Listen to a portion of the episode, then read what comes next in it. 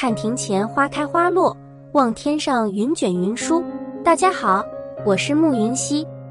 今天要分享给大家的文章是：在往后的日子里，学会放过自己。蔡康永曾说：“对自己好一点，那是会跟你在一起最久的人。”可在生活中，却有些人因无法释怀，让那些事不断的折磨自己。无论什么事情过于执着，只会打乱内心的安宁。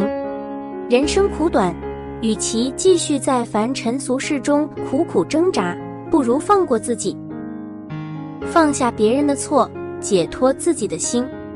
在《奇葩说》里，马东说：“随着时间的流逝，我们终究会原谅那些曾经伤害过我们的人。”蔡康永补充道：“那不是原谅，那是算了。”深以为然，那些错是无法抹灭的，但我们可以选择放下。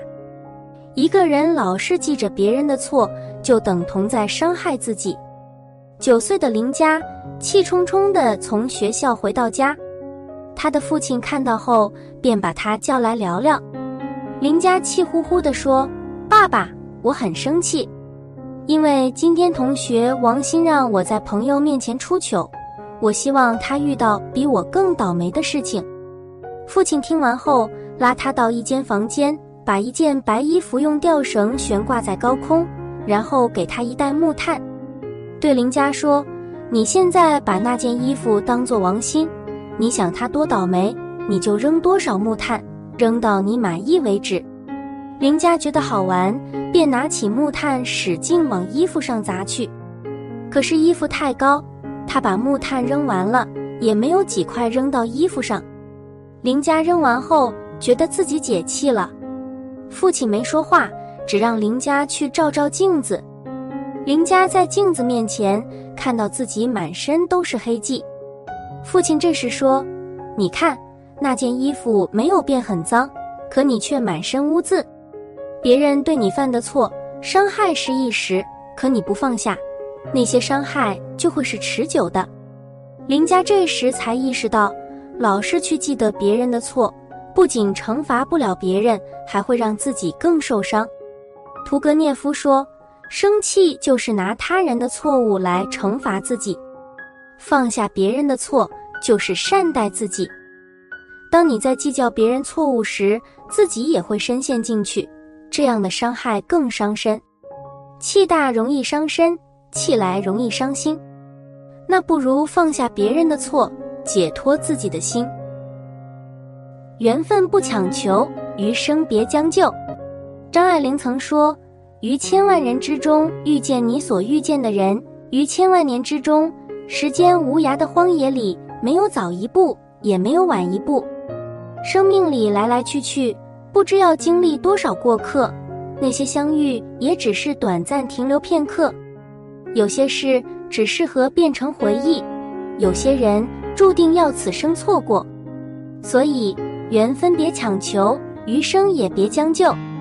三国时，魏国的管宁和华歆是同窗好友，但志向却不同。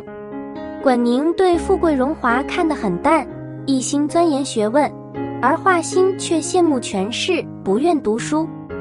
那天，一辆华丽高贵的马车。从书院门前经过，管宁专注于读书，华歆却忍不住跑出门去看。回来时，管宁将两人同坐的席子分开，并淡淡的说：“从今天开始，我们不再是朋友。”华歆起初很诧异，后来便释然了。他明白，在他羡慕达官显宦时，管宁就知道自己有益于仕途。华歆并没有强求和挽留。而是尊重对方的选择。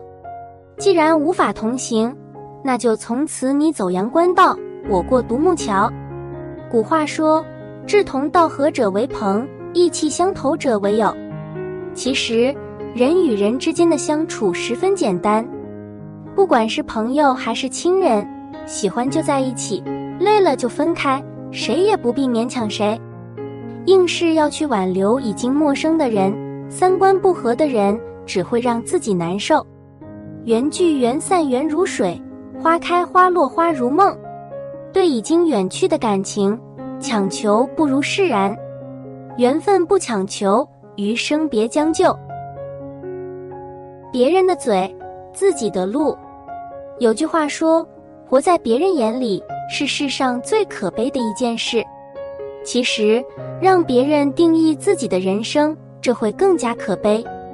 每个人有每个人的活法，每个人生也有各自的精彩。所以，学会放过自己，不活在别人的眼里。有个年轻人要去京城科举考试，在进京赶考的路程中，有人赞扬他时，他就信心大增；可有人贬低他时，他就郁闷不已。所以他很困惑，便去找禅师求教。年轻人对禅师说：“师傅，有人说我是天才，也有人骂我是笨蛋，依你看呢？”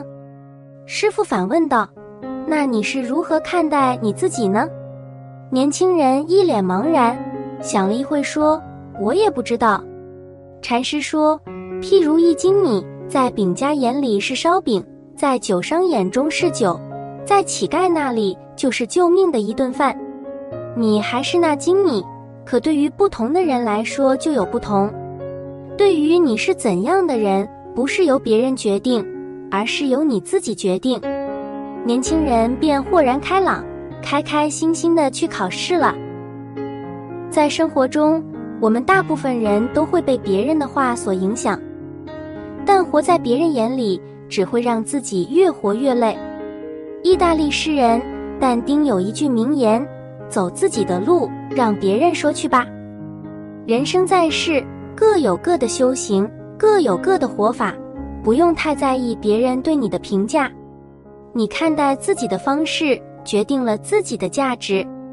做好自己，干好自己的事，走好自己的路，不活在别人眼里，你才能越活越自在。王安石说：“爱己者，人之端也，可推以爱人也。人只有懂得爱自己，才会爱别人。放过自己，就是爱自己的表现。你的人生无需活在别人的眼里。”只需活在你自己的心里，就像白落梅说的：“遇见该遇见的，拥有能够拥有的，也忘记需要忘记的。往后的日子，愿我们都能学会放过自己。”好啦，今天的节目就是这样了，感谢您的观看和陪伴，我是慕云熙，我们下期再见吧。